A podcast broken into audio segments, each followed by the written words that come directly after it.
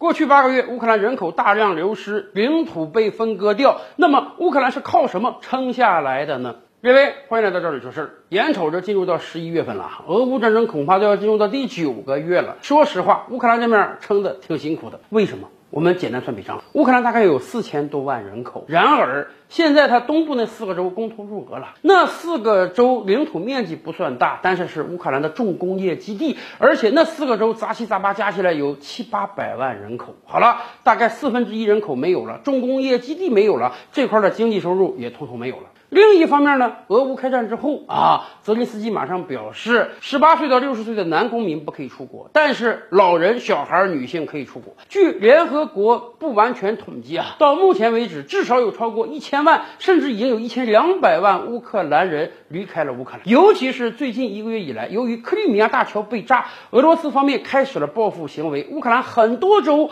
经常随时随地响起防空警报。前两天，德国总统到基辅访问，还没开始会谈呢，马上防防空警报响起，他得在防空洞待一个半小时。在这样一个状态之下，稍微有点能力的乌克兰人恐怕都要考虑，不能在这待着了。谁跟你拿命开玩笑啊？虽然俄军的飞机不是冲着民用目标去的，但是擦枪走火，那个子弹炮弹它是不长眼的。所以可以想见的是，未来如果有能力的话啊，会有更多的乌克兰人离开这个国家，哪怕是暂时的。所以说，开战八个月以来，乌克兰实际上人口大概已经减掉了一半，剩下的人要么是参军个士兵得打仗，要不然实在是没有能力离开这个国家。毕竟你背井离乡，哪怕当难民，你也得有钱才行，你得有路费才行啊。所以。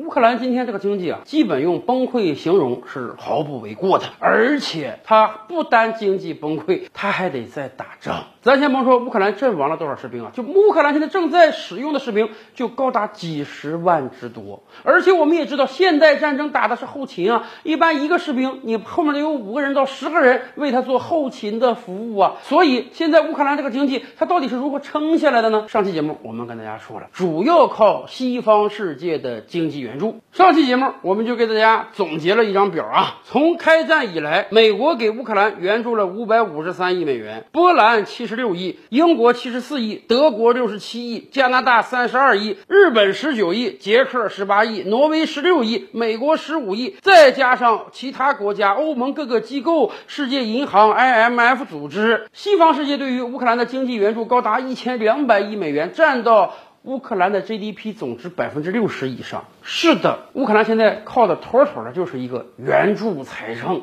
没有西方这些国家的输血，乌克兰根本一天都支撑不下去。乌克兰总统泽连斯基几次三番的跟欧洲各国讲，我们现在每个月得需要五十亿美元到一百亿美元的援助，没有这个钱儿，我们根本就存活不下去。所以。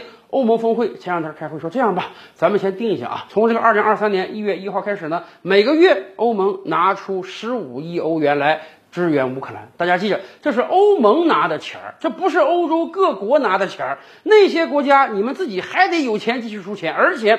美国那边也表示了，欧盟出多少，他们也出多少，所以欧盟每个月出十五亿美元，美国每个月至少也出十五亿美元，而且这还只是钱儿，还没有算上各种先进的武器。但是大家知道吗？这还不是无底洞的洞底。为什么？乌克兰还面临一个问题，那就是灾后重建呀。战争总有打完那一天。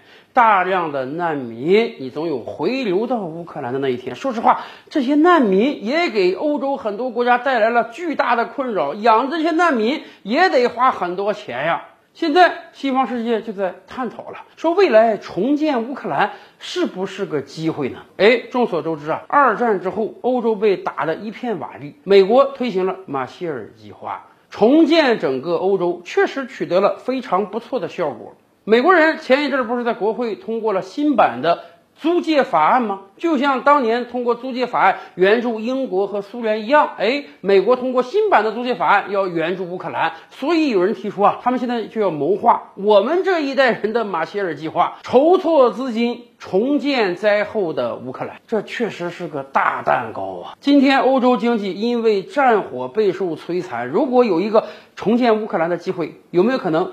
提振整个欧洲经济的发展呢。但问题是，重建是要花钱的。相关经济学家预测说，如果要重建乌克兰的话，需要三千五百亿到四千亿欧元。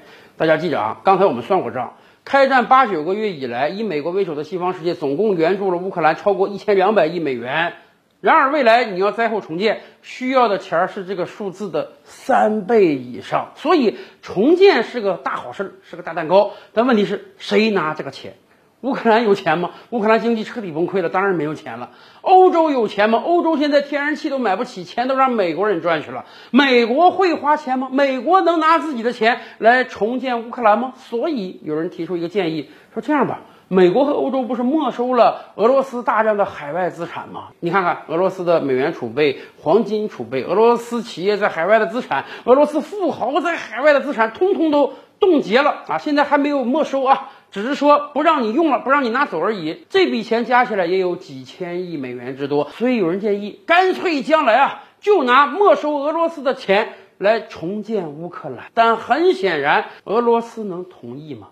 未来你要重建乌克兰，有一个先决条件，双方这个仗不打了，能坐下来谈判，有一个最终的谈判结果。而你如果要没收俄罗斯的所有海外资产，这个谈判。还会有结果吗？当然，我们倒是有一个由衷的希望啊！不管未来重建乌克兰这个钱儿谁拿，我们都建议一定选择中国的公司去，因为我们是足够物美价廉的，我们有着基建狂魔的称号。未来让中国资本进入重建乌克兰，那恐怕才是最省钱的。